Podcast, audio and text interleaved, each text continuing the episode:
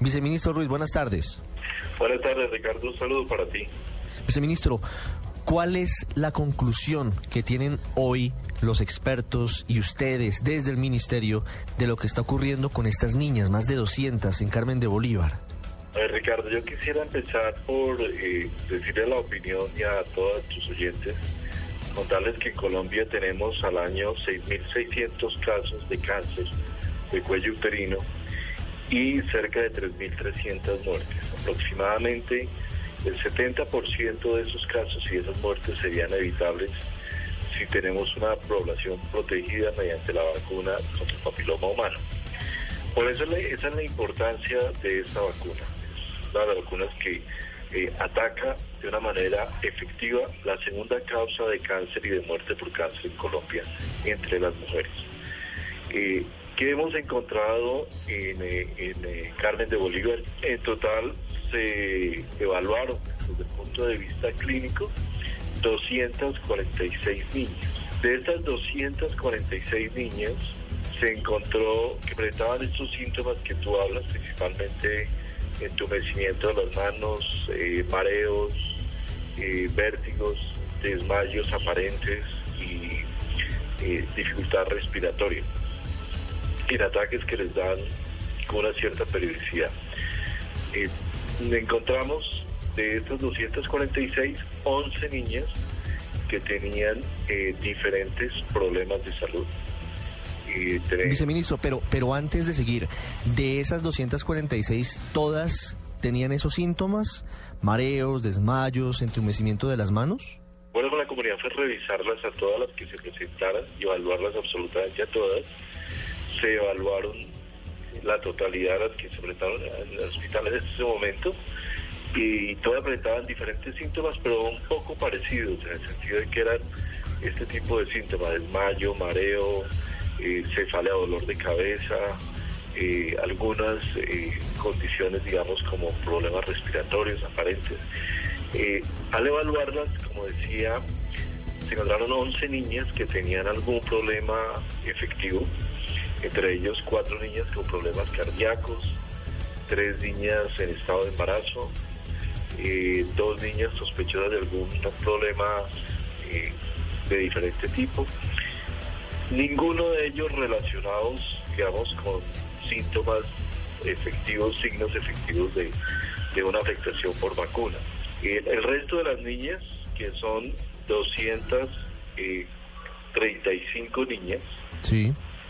El resto de las niñas fueron evaluadas y no se encontró ningún signo de enfermedad física. Quiero decir que uno puede presentar síntomas en el cual eh, tiene la experiencia, por ejemplo, de tener un desmayo, pero es diferente tener un desmayo a perder la conciencia. Entonces, la evaluación médica lo que busca establecer si hubo pérdida de conciencia y en ningún caso de los evidenciados se presentó pérdida de conciencia. Las, aparentes problemas respiratorios en realidad no se manifestaban como eh, problemas de saturación de oxígeno. La saturación de oxígeno era normal en todas las niñas que se evaluaron. Eh, pero sí había un tema de ansiedad muy fuerte, tanto de las niñas como de sus padres y familias, y un, eh, un aspecto que se debe considerar como una dolencia física evidente, pero eh, que no está específicamente relacionada con un daño físico. Viceministro, pero entonces, ¿a qué obedece todo este episodio tan extraño y misterioso? ¿Su gestión? Temor de pronto de, de tener eh, la enfermedad que eventualmente pudieran eh, haber padecido las compañeras de ellas, las otras 11 que sí tienen dolencias físicas, y de pronto alguien llevó la versión de que la vacuna contra el virus de papiloma humano habría sido la causante. ¿Ustedes creen que se trata de algo más psíquico que físico? A ver, Ricardo, yo creo que ahí eh, estamos evaluando dos opciones a profundidad. Una primera es que tengamos una situación de toxicidad por metales pesados, plomo, mercurio, otro tipo de metales que son, eh, digamos, es un tema, un tema ambiental. Eh, los dos primeros casos que se presentaron en, Carmen de Bolívar fueron diagnosticados positivos, como te decía, para, para esta intoxicación por plomo. Entonces, eh, queremos a totalidad de las 200 46 niñas que se evaluaron se le tomaron muestra de sangre y a sus papás para eh, evaluar esta posible toxicidad. Eh, esto es perfectamente posible dado que en, en, la intoxicación por plomo los adultos tenemos una mayor resistencia y se presenta con más facilidad en, los, en, los, en la población menor de edad. esta, esta muestra se trasladó a Bogotá, se va a hacer un doble chequeo con un laboratorio del Instituto Nacional de Salud y el laboratorio del Hospital Infantil de San José. ¿Cuándo se conocerán los resultados de esas pruebas? Los vamos a tener seguramente en el lapso de la, al finalizar la próxima semana. Deben ser trasladados y ya tendríamos los resultados. Nos puede, digamos, eh, descartar esta opción. La tercera opción está relacionada también con el tema de la vacuna y es la de una reacción eh, psicógena eh, masiva en la comunidad. Esto hay evidencia de, que se ha presentado en otros países, en cuatro países por lo menos.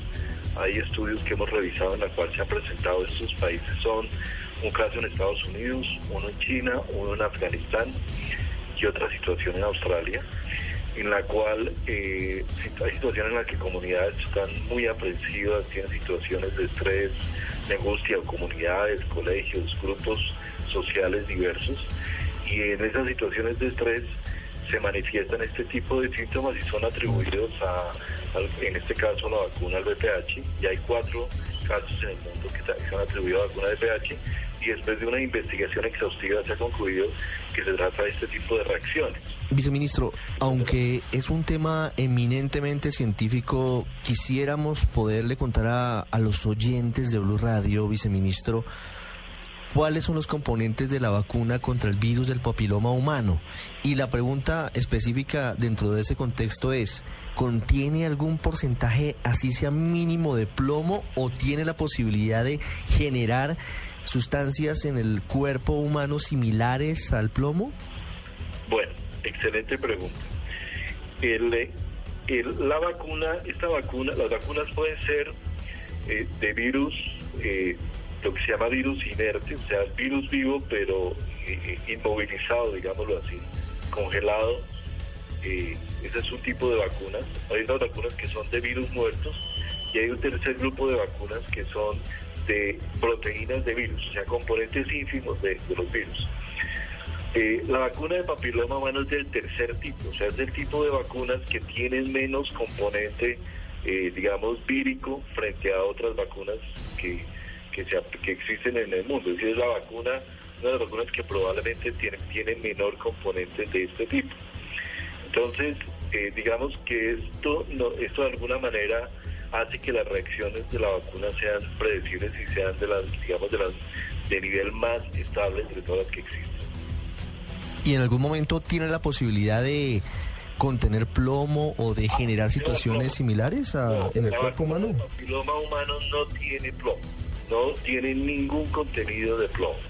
La vacuna de papiloma humano a nivel de metales, como todas las vacunas, todas las vacunas prácticamente, tiene una dosis muy pequeña de aluminio.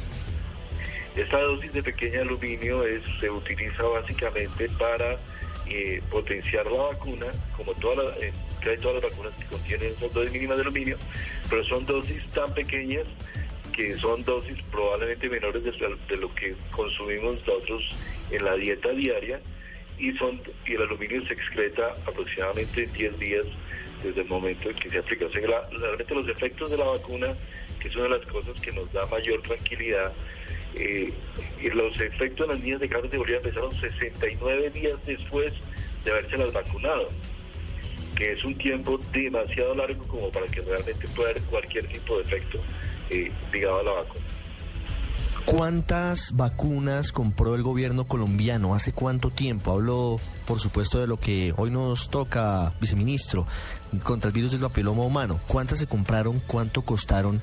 ¿Y a qué laboratorio o laboratorios hicieron la compra?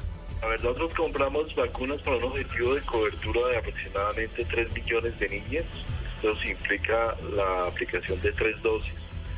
aproximadamente 6 millones de dosis eh, para cubrir esta población. Estas vacunas eh, se llama, la vacuna se llama Gardasil, es producida por, solo hay dos laboratorios en el mundo que producen vacuna de papiloma humano. Eh, una que es eh, la cuadrivalente, que es la mejor vacuna, y otra que es bivalente.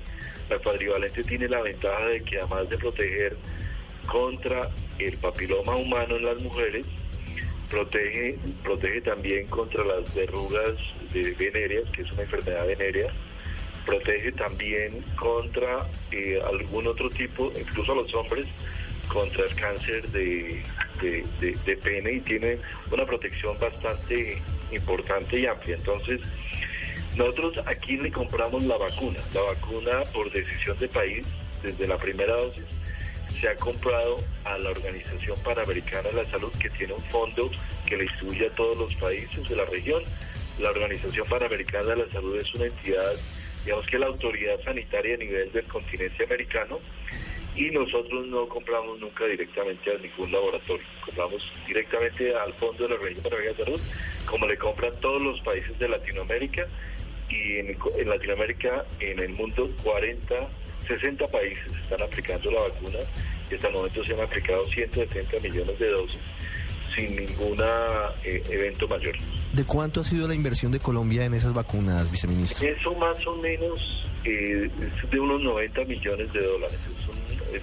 Es, el, el, valor que consideramos que se hizo eh, desde el inicio, se hizo un estudio de costo-efectividad como se para evidenciar que el efecto que se generara fuera eh, retribuido por el costo que se pagaba por la vacuna. Eso eh, todos los países del mundo, las decisiones de compra o no compra de una vacuna o un medicamento se hace con esto que se llama estudio de costo-efectividad. Es decir, que el efecto esperado de las ganancias que vamos a tener en carga de enfermedad, en reducción de la mortalidad, se compense con la inversión que hacemos como país. Los estudios de costo-efectividad los realizó la Universidad Nacional eh, no lo realizamos nosotros y resultaron, dieron positivo para tomar la decisión de compra de vacuna. ¿En algún momento en medio de esta crisis el gobierno colombiano ha contemplado la posibilidad de suspender la vacunación por, eh, por lo menos eh, a la espera de, los resultados definitivos de, los exámenes o eso no se ha previsto? De ninguna manera. Nosotros creemos que, nosotros tenemos una responsabilidad con el pueblo colombiano. los efectos de una suspensión de la vacunación se verían de una manera irremediable en el futuro y se presentarían en la forma se presentaría en la forma de cáncer, en la forma de enfermedad y prácticamente sería condenar a la a esta generación de niñas que tienen la opción de tener una vida futura mucho más sana sin tener cáncer del cuello uterino, que como decía es la segunda causa de cáncer en las mujeres, eh, y ese costo sería demasiado alto para la sociedad. Es el viceministro de Salud Fernando Ruiz con nosotros. Antes de irnos, una inquietud final, Natalia, sobre la composición de las vacunas que está aplicando el gobierno frente a otras que están en el mercado. Claro, viceministro, a mí me gustaría saber, las vacunas que son gratuitas son diferentes a las que uno compra. Por ejemplo, yo me apliqué la vacuna hace 3, 4 años, pero yo la compré, o sea, fue aparte. No sé si sean diferentes a las vacunas que aplican en los colegios. Natalia, es exactamente la misma, es la misma vacuna. Yo no sé, pudo verse que en el mercado te hayas aplicado la otra opción que hay, lo más probable con lo que hay en Colombia te haya aplicado la misma vacuna, pero digamos que la vacuna que se aplica en las escuelas y en los colegios colombianos es exactamente la misma que se, que se puede comprar en un consultorio privado, a tu médico privado, tiene el, producida en la misma en la misma en la misma factoría con las mismas condiciones de calidad. Y lo que estamos invirtiendo aquí que eh, aproximadamente tiene un costo, eh, el programa amplio de inmunizaciones de 2 millones de pesos, que significaría comprar la vacuna, las vacunas por fuera, no solo esta, sino todo el conjunto de vacunas, es, una, es un derecho que tenemos.